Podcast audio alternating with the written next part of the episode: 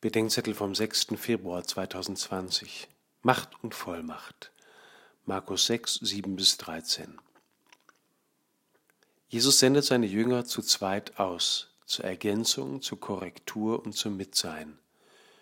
Und er gab ihnen Vollmacht. Macht ist die Möglichkeit, etwas zu machen. Ein machtfreier Raum ist ein Raum, in dem keiner mehr was machen kann. Vollmacht ist die Gabe, etwas zu bewirken, was über den Wirkenden hinausweist.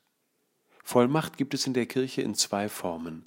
Amtlich mit dem Sakrament des Dienstes zum Lehren, Heiligen und Leiten und charismatisch je nach Begabung des Einzelnen und auf vielfache Weise.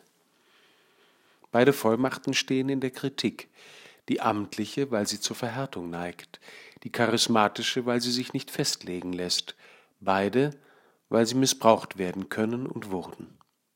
Beide Vollmachten werden aber auch noch immer geschätzt, die amtliche, weil sie verlässlich ist, die charismatische, weil sie belebend ist, beide, weil sie die Brückenpfeiler der kirchlichen Ordnung sind. Jede Vollmacht braucht die jeweils andere.